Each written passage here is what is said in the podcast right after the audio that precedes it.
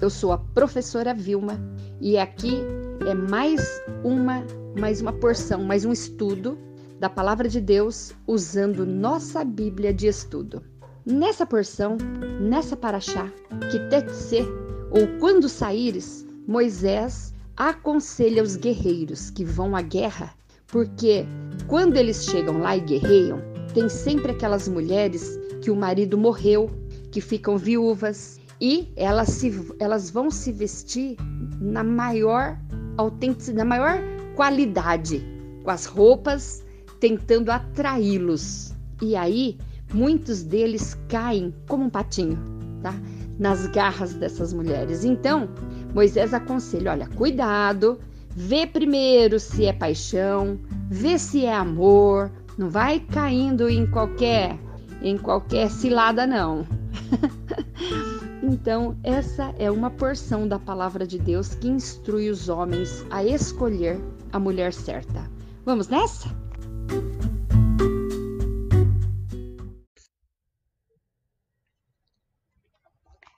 Quitetse, quando saírem.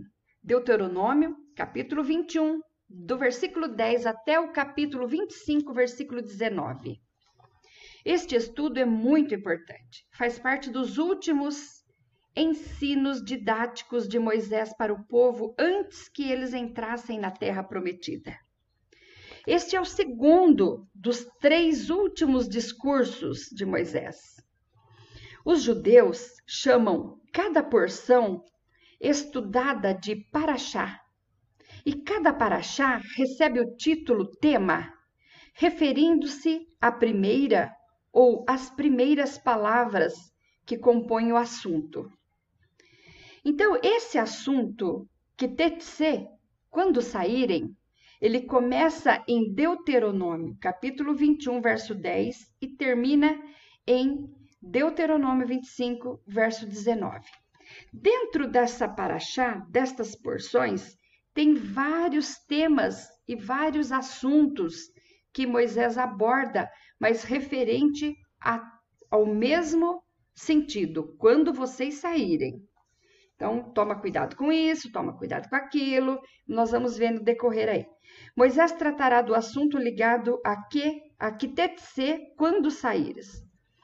Nesta primeira parte do ensino, ele tratará sobre o perigo que os soldados correm quando saírem à guerra, porque ficam exaustos, fora de casa, muito tempo e carentes. Lógico, né? Todo ser humano podendo ser levados pelo desejo da carne e se meter em julgo desigual, casando-se com mulheres que não são da vontade do eterno Deus.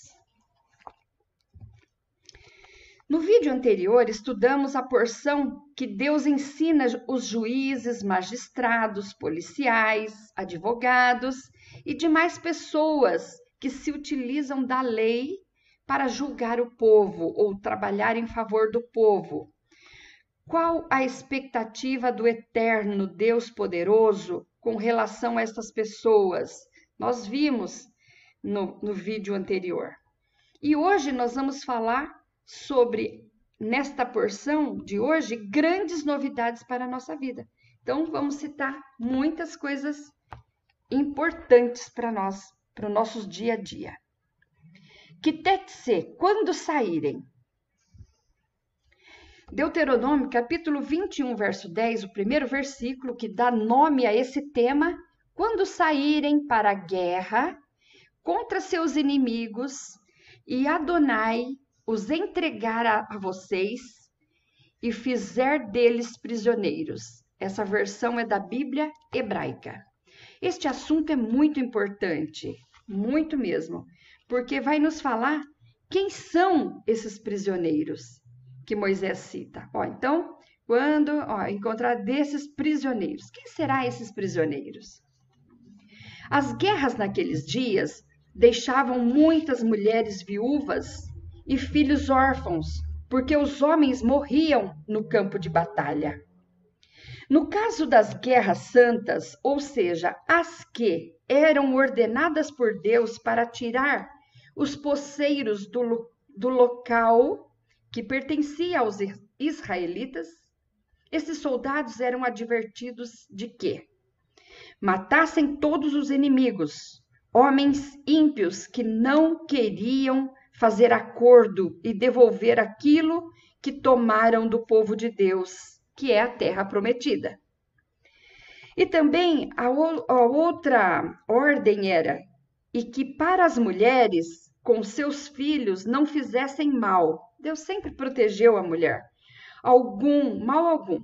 Além de que, juntamente com os despojos da cidade, os, guerrejo, os guerreiros vencedores também podiam ficar com aquelas mulheres viúvas e com seus filhos órfãos, incluindo até os animais. Essas mulheres e filhos, capturadas nas batalhas, eram levadas cativas e incorporadas à sociedade israelita, tornando-se povo hebreu, tornando e aquilo e seguindo a religião do povo da fé do povo hebreu. Por isso era mister que houvesse regras divinas para guiar o procedimento a ser seguido neste quesito. Razão pela qual Moisés diz, Deuteronômio 21, 10, que ser quando saírem a peleja, sabendo que a vitória é certa, porque quem promete a vitória não é homem, para que minta, mulheres com seus filhos órfãos serão capturados e incorporados à sociedade israelita. E daqui saíam muitos casamentos. Aí esses casamentos deveriam, essas pessoas deveriam tomar cuidado, porque esse, desses casamentos, cuidado para saber se uma ou outra pela qual qualquer um dos soldados sentiram paixão era mesmo amor. Porque muitas das vezes a gente olha para uma pessoa e fica, ai, coraçãozinho nos olhos. E não é. É apenas uma paixão. E não é amor. Ou se era mesmo da vontade de Deus aquela união. Então nós temos que saber duas coisas. Primeiro, será que o que eu estou sentindo é amor ou é só uma paixão? Será que é da vontade de Deus ou é só do meu desejo carnal? Então, como saber? Moisés ensina. A ordem era clara. Tudo, como tudo é muito claro da parte de Deus para cada um de nós, basta querermos ver e ouvir. Os judeus e israelitas eram proibidos de se casarem com qualquer mulher da nacionalidade daquelas sete nações inimigas de Deuteronômio, capítulo 7, verso 1. Eteus, Girgazeus, Amorreus, Cananeus, Ferezeus, Eveus e Jebuseus. Então, as Eteias, Girgazéias, Amorreias, Cananeias, Ferezeias, Evéias e Jebuséias, essas eles não poderiam se casar de jeito nenhum. E eu já fiz um vídeo com esse tema. Procure por Naquele dia, sete mulheres lançarão mão de um homem que está nesse canal, tá? Pode procurar. E, e talvez até vou colocar o link aqui na, embaixo. Bom, voltando. E por que Deus não queria a união entre os seus filhos com aquelas mulheres? Porque elas tinham costumes pagãos e não queriam e nunca quiseram aceitar os mandamentos do Deus eterno e todo-poderoso. Deus então proíbe que os filhos deles se unam a elas para que o paganismo não entre no meio do seu povo, porque Deus odeia a idolatria por qualquer coisa.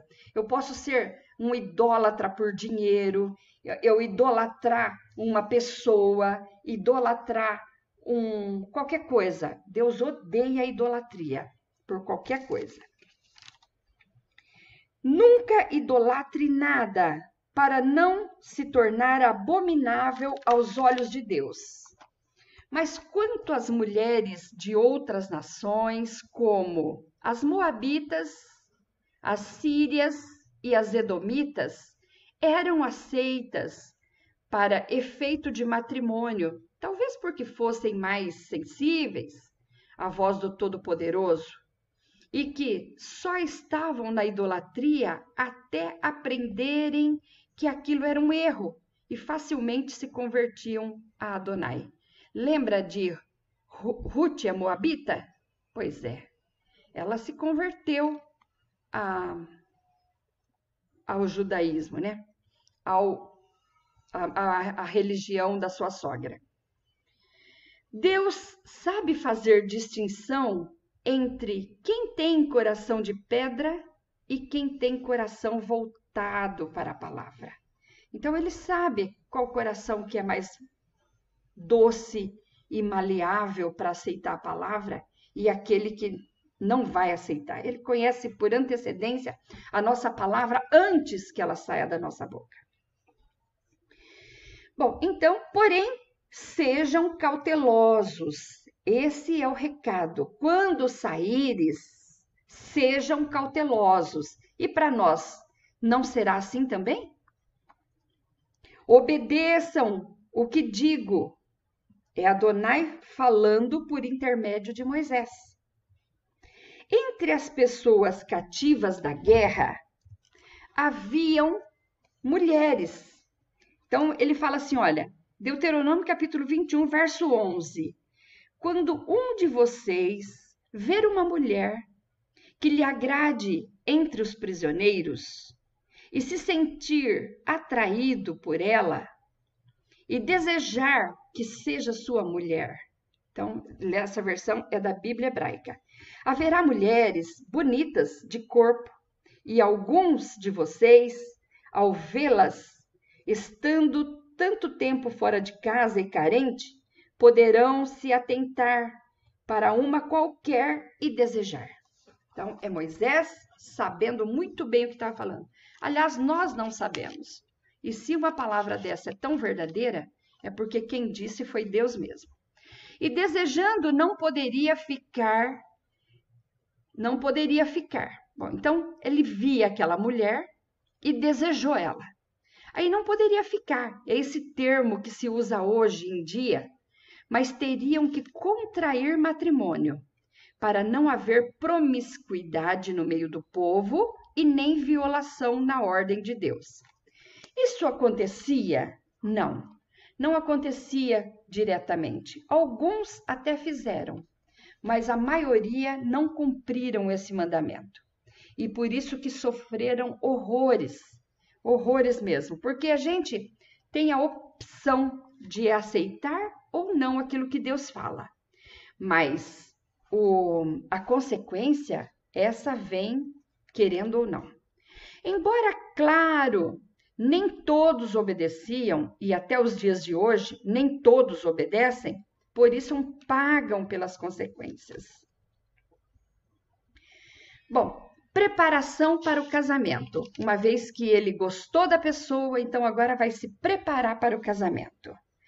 Preparação, o verso 21, Deuteronômio 21, verso 12. A ordem é: leve aquela mulher que você gostou para a sua casa, onde ela, ela que vai raspar a cabeça e cortar as unhas.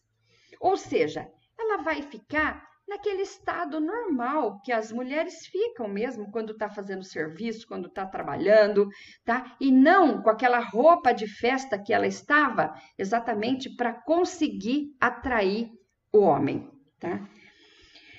A mulher cativa e desejada era escolhida na condição de esposa, com certeza havia uma disputa entre eles para terem para si as que consideravam belas. O texto não nos mostra como estas disputas eram resolvidas, mas seja como for, um homem adquiria uma e a levava para sua casa. Chegando na casa daquele homem, aquele soldado, ela raspará a cabeça e cortará as unhas. Ou seja, fica em estado pronto para trabalho. Estava em estado de passeio, agora vai para o trabalho. Esse daí é um símbolo de humildade e corte com o mundo de fora de onde vivia. Então, quando ela cortava o cabelo, raspava sua cabeça e cortava as unhas, ela estava dizendo: Olha, eu não quero mais aquele mundo, eu agora quero me adaptar ao meu esposo, que ela acharia que ia ser, né? E até muitos casamentos aconteciam. Pois ela teria que perder a identidade mundana e se unir com fé ao seu marido, ao seu Baal, e no seu Deus Adonai, o único e eterno. A sua antiga beleza havia terminado, terminado ali, naquele momento. E a partir de agora, sua beleza seria outra.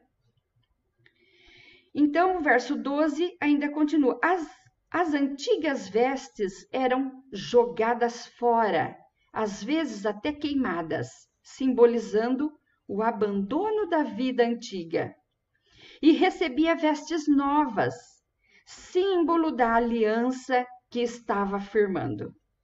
E não é assim com todos aqueles que fazem parte da igreja, da igreja universal, daquela igreja que juntando todas, o Senhor tira os santos e forma uma igreja. É uma igreja dentro da igreja. E recebia, então, então, que aí ele se torna a noiva do cordeiro, porque muitas são as pessoas que frequentam igrejas. Igrejas Assembleia Universal, Batista, Presbiteriana. Só que dentro dessas igrejas sairá um povo que é a noiva de Cristo, que é a igreja universal, tá? Para Deus. Então, é dessa forma. A igreja de Cristo é a noiva que se veste com uma roupa nova quando aceita Jesus, quando aceita esse noivo. Porque as coisas do mundo ficam para trás, as coisas velhas se passaram, eis que tudo se faz novo. Em 1 Pedro 1,15 diz assim: Como é santo aquele que vos chamou sede vós também santos em toda a vossa maneira de viver. Aquelas mulheres que estavam vestidas com seus melhores trajes para serem vistas pelos seus captores, agora passam por uma troca total. Sabe por quê e o que isso representa? Que todo o nosso melhor aquilo melhor que podemos dar. A nossa melhor roupa, a nossa melhor ação, nosso melhor, aquilo que a gente acha o melhor, não passa de trapo de imundícia para Deus. Então, tem é necessário nascer de novo. Então, Isaías 64, 6 diz que tudo isso que a gente faz não passa de trapo de imundícia. Deus quer nossa obediência sempre. E Samuel detectou isso, né? Olha, Saul, é melhor obedecer do que sacrificar. Você sofreu tanto, fez isso, fez aquilo, olha, e não valeu nada esse sacrifício seu. Podia ter obedecido e ficado bem tranquilo, você teria ganhado mais. Um casamento, Deuteronômio 21, 10, 13, ainda continua falando aqui, ó. E despirá o vestido do seu cativeiro então, aquilo que ela usava antes sai, é queimado. E se assentará na tua casa, ou seja, ele traz para dentro da casa dele para apresentar para toda a sua família. Não fica namorando escondido, não. Apresenta para toda a sua família. E aí ela vai ficar 30 dias. E nesse período de 30 dias, observamos que a noiva, ele vai ficar observando a noiva dia e noite. Isso era suficiente para conhecê-la. Quando em seu dia a dia, de chinelo, de roupa simples, descabelada, o período não era apenas de expectativa de casamento, mas também de luto. Para ela que estava cortando seus laços anteriores e dos entes queridos que havia perdido na guerra. E nesses períodos de luto, de mudança, ela chorava muito, se lamentava muito pelas coisas deixadas para trás. E se ele visse ela todos os dias, com todos esses requisitos, sem aquele cabelo que ele conheceu à primeira vista, sem aquela roupa que ele conheceu à primeira vista, e se com todos os problemas vividos, nesse período de 30 dias, seu coração ainda palpitasse de amor por ela, ótimo. É porque era amor mesmo. Caso contrário, era só paixão. E se não, e não, a gente não deve se casar com alguém para viver o resto da vida apenas por causa da primeira impressão ou por causa de uma paixão avassaladora. Muitos se casaram com pessoas que viu logo à primeira vista, bem vestida, bem tratada e com unhas bonitas, mas acontece que a vida e a correria do dia a dia não permite estar sempre assim. E para suportar aqueles dias que não se vê muita beleza, só mesmo amando muito, né? O, o casamento então acontece. Ela já chorou, já se lamentou e foi até chato, é chato ficar perto de alguém assim, né? O mês inteiro. E depois chegarás a ela, e se chegarás a ela, é uma forma, ó, e tu serás seu marido e ela tua mulher. É uma forma de te falar assim: depois que você viu tudo isso, continuou amando, vai se casar com ela. Chegará a ela é um casamento. Chegou o casamento. O casamento ocorreu e agora? Havendo descontentamento, haverá separação com regras. Não sabemos quanto tempo depois esse casamento foi dissolvido.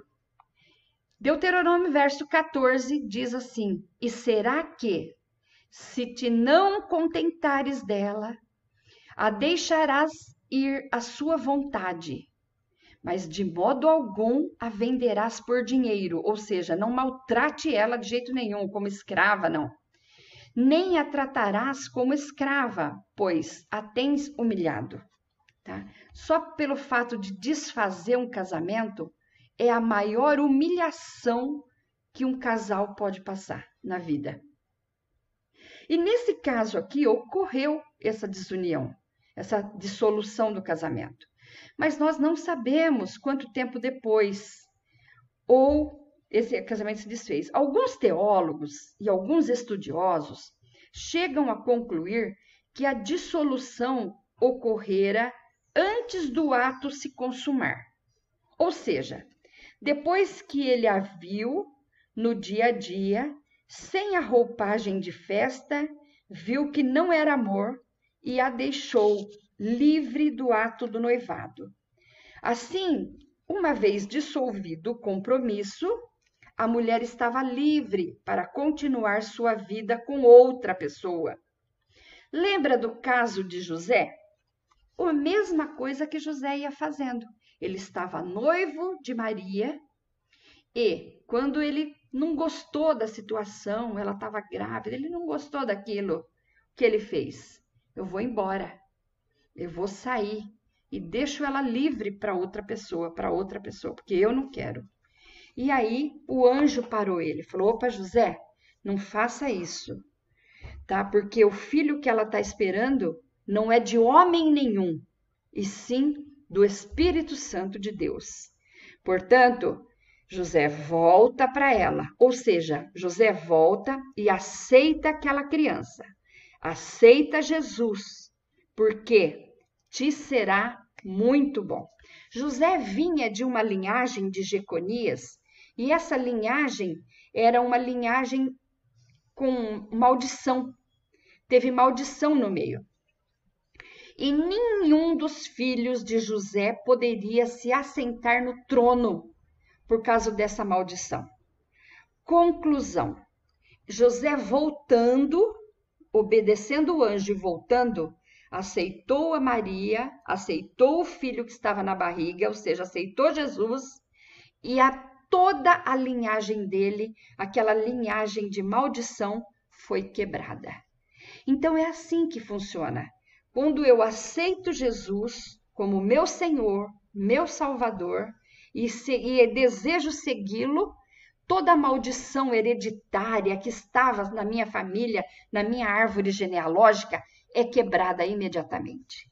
E eu quero te pedir agora: aceite a Jesus como teu único e suficiente Salvador, e verás a alegria de ter toda a sua família liberta, quebrada essa maldição que tem de coisas dos nossos antepassados.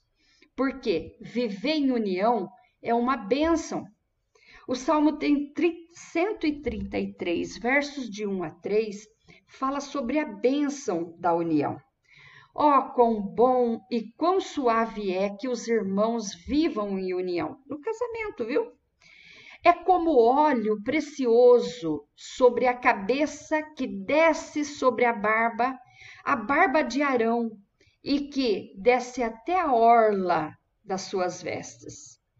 É como orvalho de Hermon, e como o que desce sobre os montes de Sião, porque ali o Senhor ordena a bênção e a vida para sempre. Senhor meu Deus, meu Pai querido, nesse momento, diante da tua presença, mais uma vez eu me chego para dizer obrigada, Senhor, por mais essa esse estudo da palavra onde eu aprendi. E eu tenho certeza que aqueles que têm desejo também aprenderão. Abençoa essa pessoa que está comigo até esse momento, Senhor. Ajuda, esclarece, Dá a ela a solução, Pai, de todos os problemas, iluminando a mente dela. Em nome de Jesus. E a coisa mais importante, salva a alma de, dela e de toda a sua família. Escreva o seu nome no livro da vida, para que naquele dia possamos achar dignos de entrar nas moradas e nas mansões celestiais. Amém.